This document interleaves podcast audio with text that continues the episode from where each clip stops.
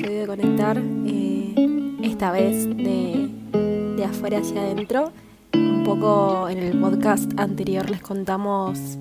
esta segunda parte del proyecto, que la idea es conectar un, poco con el entorno, mirar un poco para el costado, a nuestros vínculos, a, la otra persona. Invitamos a Mary Guy, que, bueno, Mary es, es una amiga de hace mucho tiempo, es una persona súper especial que la verdad que en este campo tiene una particularidad muy linda, es que Mary siempre vio con, con un corazón muy puro y muy activo a la necesidad del otro. Ojalá que puedan invitarse a, a ver qué les despierta un poco la, la vida y la experiencia de Mary. Así que los dejo con ella.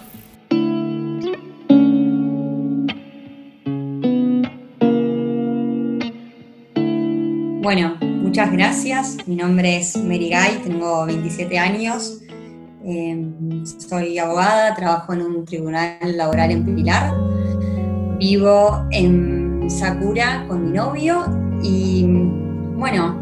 ante todo, por sorpresa me agarró la cuarentena. Más allá de que venía viendo las noticias, es como que una situación muy inesperada de repente el estar tanto tiempo en casa y con muy poco contacto, casi nulo, social. Así que, bueno, al principio, y creo que hoy lo sigue siendo, es ante todo una gran oportunidad para, para plantearme muchos hábitos míos y conectarme con, con cosas que a lo mejor antes no, no me daba el tiempo para hacerlo. La verdad es que estoy disfrutando mucho de hacer cosas que antes no hacía y estoy disfrutando mucho de cosas que antes hacía, pero quizás no las hacía con tanta conciencia y presencia como las estoy haciendo hoy, que estoy más tranquila también. Así que nada, bien. Y un poco, la verdad es que aprovechando mucho este tiempo a escuchar y ir aprendiendo un poco de cosas que van surgiendo, que la gente va compartiendo en, en las redes y en un montón de otros lugares. Por ejemplo, hace unos días estaba escuchando la charla de un, de un señor que hablaba algo que me pareció muy, muy interesante, que decía que, que nosotros venimos de dos quemas muy importantes en el mundo, que era por un lado el Amazonas y por el otro lado los bosques en Australia, y acá en Argentina se nos dio, si se acuerdan, la gran cantidad de quema de los bosques en Córdoba, y que después de esta gran quema donde se vio afectado mucho los pulmones de nuestro mundo, viene un virus que nos afecta la respiración, ¿no? Eh, y si nosotros empezamos a conectar todo, tenemos pulmón, aire, oxígeno, respiración, y la respiración mucho nos, nos conecta con el momento presente. Y es gracioso que la vida con este virus nos mandó a casa. O sea, nos mandó a todos a, nuestra casa a, encerrarnos y medio como que parece como una penitencia, ¿no? Como que cuando uno se portaba mal, eh, y te mandaban tus papás al cuarto a pensar lo que habías hecho, es como que hoy la vida nos mandó a pensar. Y esto yo lo escuchaba y decía, es una locura, porque yo me acuerdo mucho cuando era chica, mi mamá de repente a mi hermano lo mandaba, se, Ramiro se portaba mal y le decía, bueno, Ramiro, por una semana no vas a, ver la tele. Y yo siempre le decía a mamá, mamá,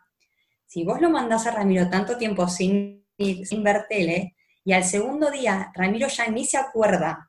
por qué vos lo retaste y, lo dejaste y hiciste que no pueda haber más tele, no sirve la penitencia. Yo decía, esto es una locura porque nosotros hoy estamos encerrados en nuestra casa y si lo tomamos como si es una penitencia, tenemos que pensar qué es lo que tenemos que modificar de nuestros hábitos. ¿Qué cosas de nuestra vida de antes, la vida hoy nos está diciendo, basta de hacerlo así? Vayan a su casa, vuelvan, piensen en lo que están haciendo porque hay cosas que tenemos que modificar. Y lo importante es esto, ser conscientes de lo que tenemos que modificar, porque si no lo cambiamos, lo vamos a repetir y vamos a necesitar de nuevo volver a nuestras casas a encerrarnos. Así que bueno, un poco en eso, como transitando mucho el tomar conciencia de los hábitos que quizás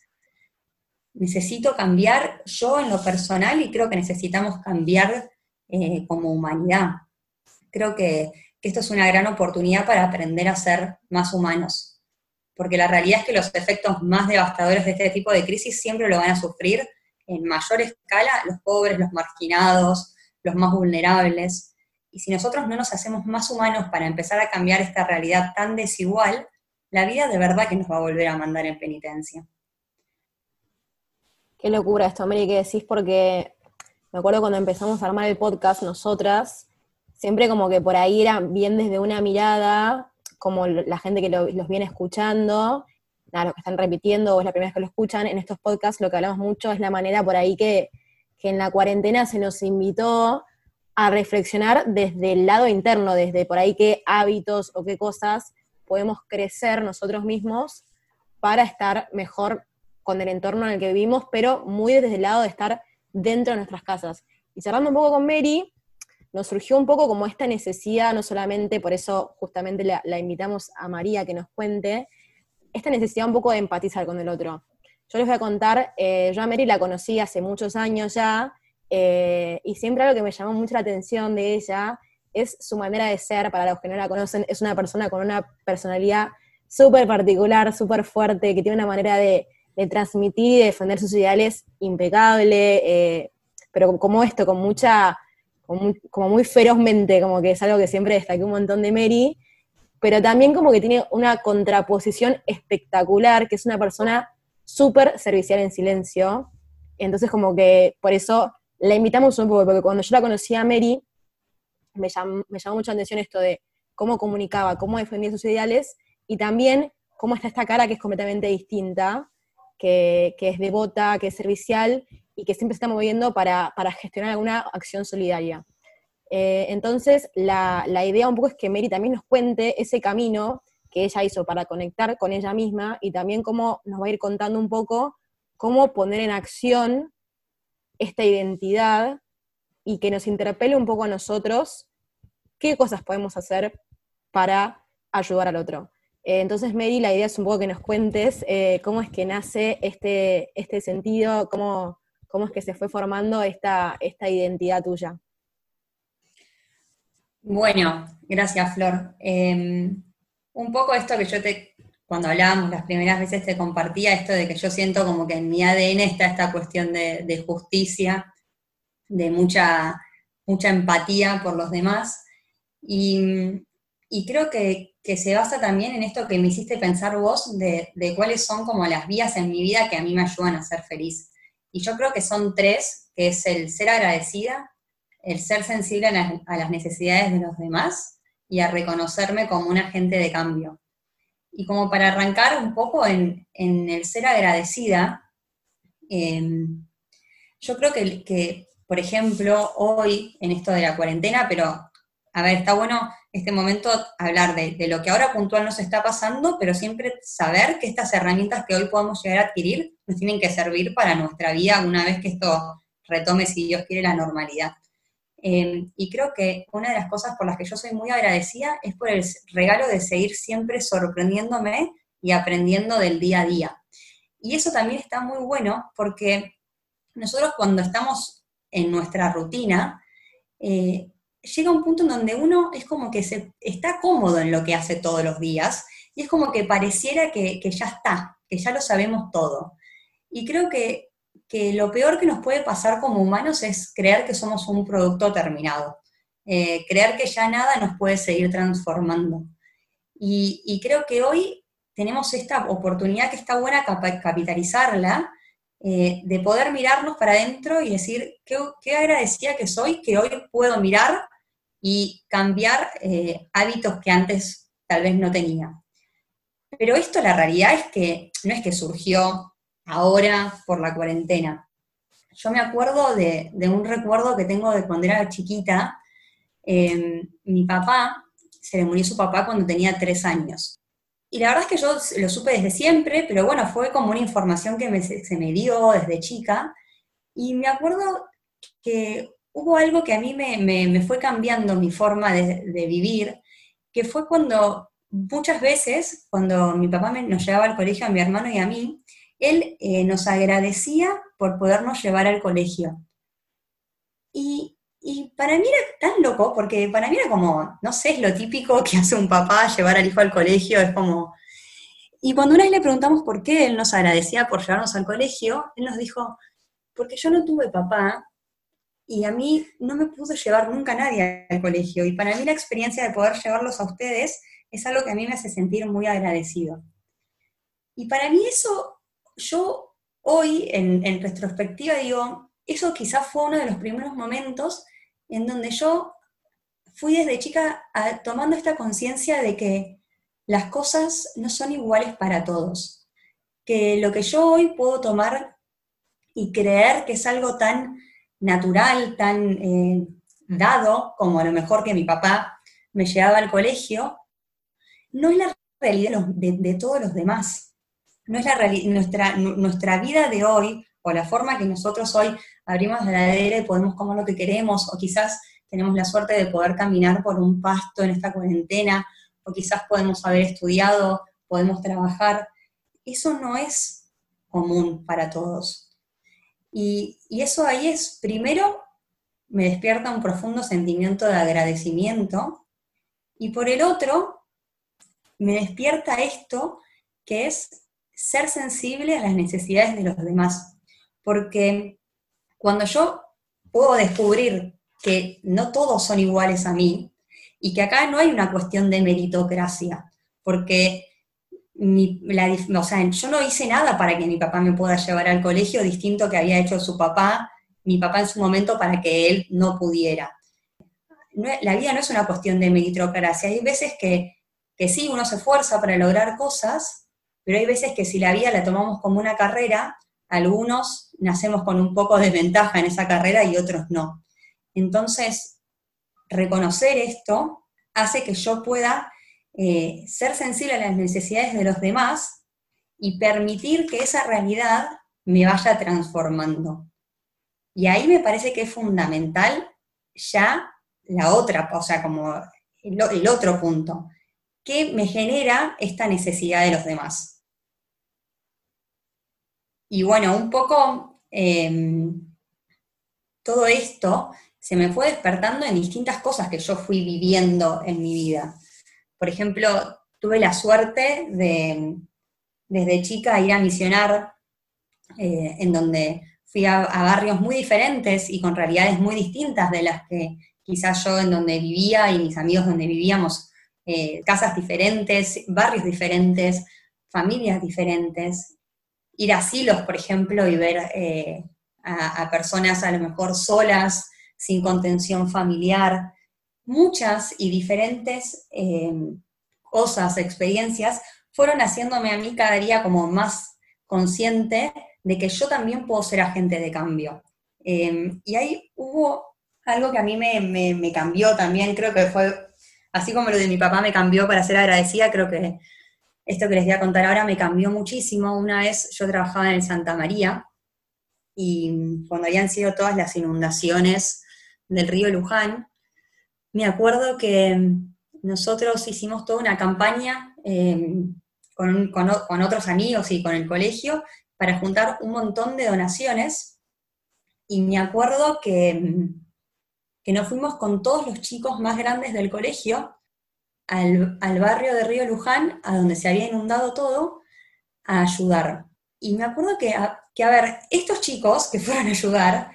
eh, eran chicos como quizás muchos de nosotros, que tuvimos la suerte de a lo mejor tener a alguien en nuestras casas que nos limpiaban, que nos ordenaban, eh, donde seguramente nuestras necesidades fueron muy pocas en cuanto a lo material. Y me acuerdo que uno de los chicos me dice, che, Mary, yo, yo vine a ayudar, pero yo no tengo ni idea de cómo limpiar.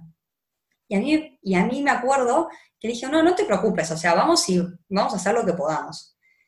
Y, y para mí fue muy, como muy zarpado eh, encontrarme yo con 22 años, con un par de chicos de 17, que chicos que seguramente por sus posibilidades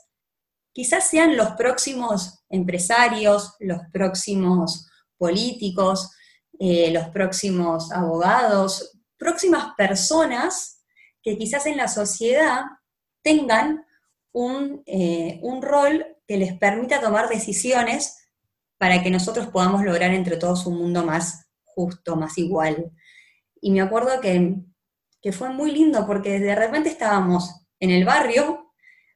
adentro de las casas inundadas, todos nosotros sacando baldes de agua, limpiando eh, el, barro de ese olor, un olor espantoso. Eh, yo decía, claro, o sea, si nosotros logramos que cada vez haya personas que puedan entender esto de que hay otras necesidades y que tenemos que intentar poner nuestros dones, las cosas que se nos dieron al servicio de los demás, realmente yo creo que podemos ir modificando la realidad que tenemos hoy para hacer un mundo muchísimo más humano también. Es que sí, Mary, esto que, decís es súper interesante porque me acuerdo cuando, cuando fuimos un poco formulando esto y charlando acerca de, qué es lo que queríamos hablar, como siento que por ahí como que mucha de la desigualdad que, hoy hay en el país y en el mundo, ¿no? Como que da mucho de esto, no por, por ahí porque la gente es realmente mala, a ver, hay gente que, se equivoca, hay gente que, por ahí no ve, pero yo creo que, este sentido por ahí un poco más de indiferencia, de egoísmo, es la falta del conocimiento, como el hecho de que solamente como miro para adentro, no, no miro para afuera, entonces no puedo ser sensible a la necesidad del otro si no miro para afuera, o porque no sé, miro las noticias y siempre hay como noticias negativas, entonces, no sé, terminás como sentenciando eh, a un grupo de personas o una ideología en algo, y eso como que siento que, nos separa muchísimo más como humanos y, no nos permite por ahí ver esta, esta manera de, ayudar y, de, de, compartir un poco más. Y esto que decís vos es súper interesante, pero cuando charlamos, vos me acuerdo que me contaste con, un ejemplo que ahora si querés eh, lo retomás, de en tu laburo que una persona te había dicho de, cómo vos defendés algo tan natural y vos decías, claro, como que hay tanta desigualdad porque la gente como que no, tiene este interés de mirar al otro, sino que simplemente por ahí mira solamente lo que tiene eh, en, su propia, en su propio metro cuadrado. Eh, sí, me acuerdo, lo que te había contado es que yo en el, tribunal tomo audiencias y lo que intento es tratar de lograr que tanto el, trabajador como el empleador lleguen a un acuerdo. Y bueno, y hay veces que, que, en esas situaciones a mí se me juega mucho el corazón porque hay situaciones en donde hay realmente mucha injusticia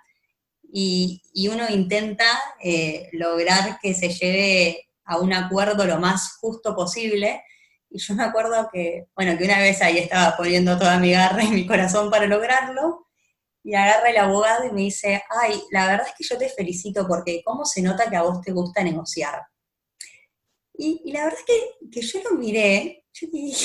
le dije, bueno, gracias, pero la realidad es que a mí no es que me gusta negociar, o sea, yo no es que soy una mina que me gusta negociar, a mí me gusta que haya justicia, entonces yo pongo todo mi corazón y mi esfuerzo para que haya justicia en, todas las situaciones de la vida también.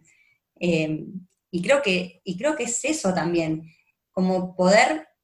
cada uno desde, desde su lugar eh, hacer un mundo mucho más justo.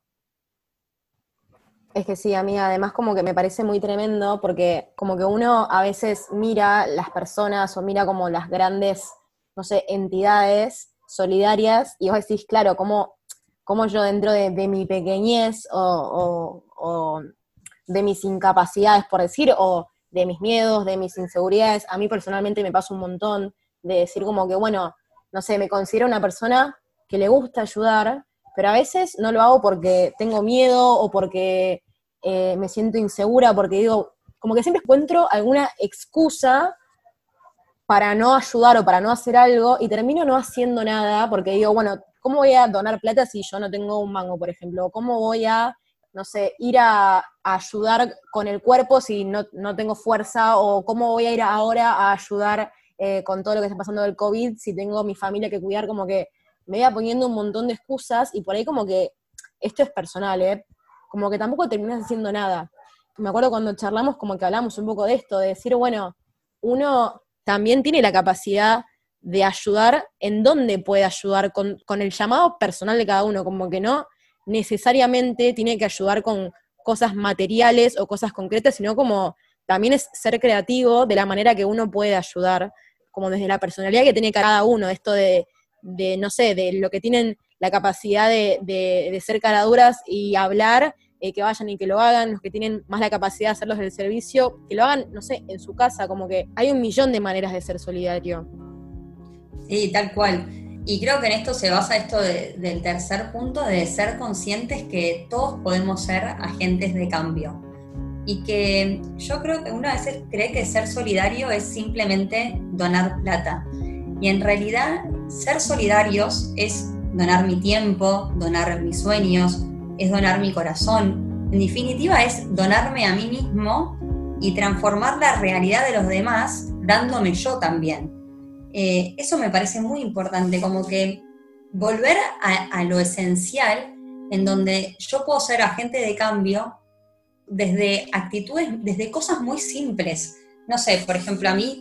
eh, yo hoy tengo la gracia, la suerte, la bendición de poder seguir cobrando un sueldo porque sigo trabajando. Entonces, por ejemplo, yo puedo, todo lo que no estoy gastando en nafta y salidas, lo puedo donar a distintas entidades. Pero también tengo una amiga, por ejemplo, que está ayudando desde su casa, llamando por teléfono a la gente que está sola, o, tengo otra que, por ejemplo, se anotó para hacerle compras a los abuelos. Eh, o no sé, yo el otro día te contaba que Tini, el otro día hizo una campaña con Pantene, que cada, eh, cada reproducción de Suéltate el pelo, Pantene iba a donar 10 pesos. Yo digo, es impresionante porque tenemos tanto, o no sé, o, la verdad es que yo se me ocurrió hacer una, hacer como un desafío solidario de esto, de calcular lo que uno no está gastando y donarlo a alguna entidad. Y tengo algunas amigas que pusieron su creatividad tecnológica y su creatividad y lo que saben hacer para armar un video re lindo para poder promocionarlo. Yo digo, en realidad, si nosotros reconocemos que tenemos dones y que que tenemos una vida de muchas cosas para ofrecer, en realidad el poder ser agentes de cambio es ilimitada las capacidades que tenemos para modificar la realidad de los demás. El tema es animarnos. Y yo creo que, que, retomando un poco lo que, lo que veníamos hablando al principio, yo creo que hoy de verdad, como mundo, nos hicieron meternos adentro ir a nuestra casa, encerrarnos un rato en nuestro cuarto y decir, ¿qué de lo que yo vengo haciendo tengo que modificar para poder ser agente de cambio y hacer de esto un mundo mucho más justo? Creo que realmente hoy estamos ante, ante un momento muy importante, muy importante para, para mirar adentro y aprender a ser cada día más humanos, porque la realidad es que, es que este es el momento y es en donde donde se nos está jugando nuestra capacidad de poder hacer cosas para que las cosas cambien y sean todavía mucho más justas. Y no implica donar plata ni hacer grandes esfuerzos, implica ser consciente, ir haciendo pequeños gestos diferentes, eh, reconocer que no todos son iguales, que no todos tienen las mismas oportunidades, ni que todos nacieron en los mismos mundos en donde cada uno nació, y empezar a despertar la sensibilidad en uno va a ser también que a medida que nosotros nos vamos haciendo más sensibles, vamos a ir tomando naturalmente hábitos que tiendan a hacernos personas más justas con los demás también.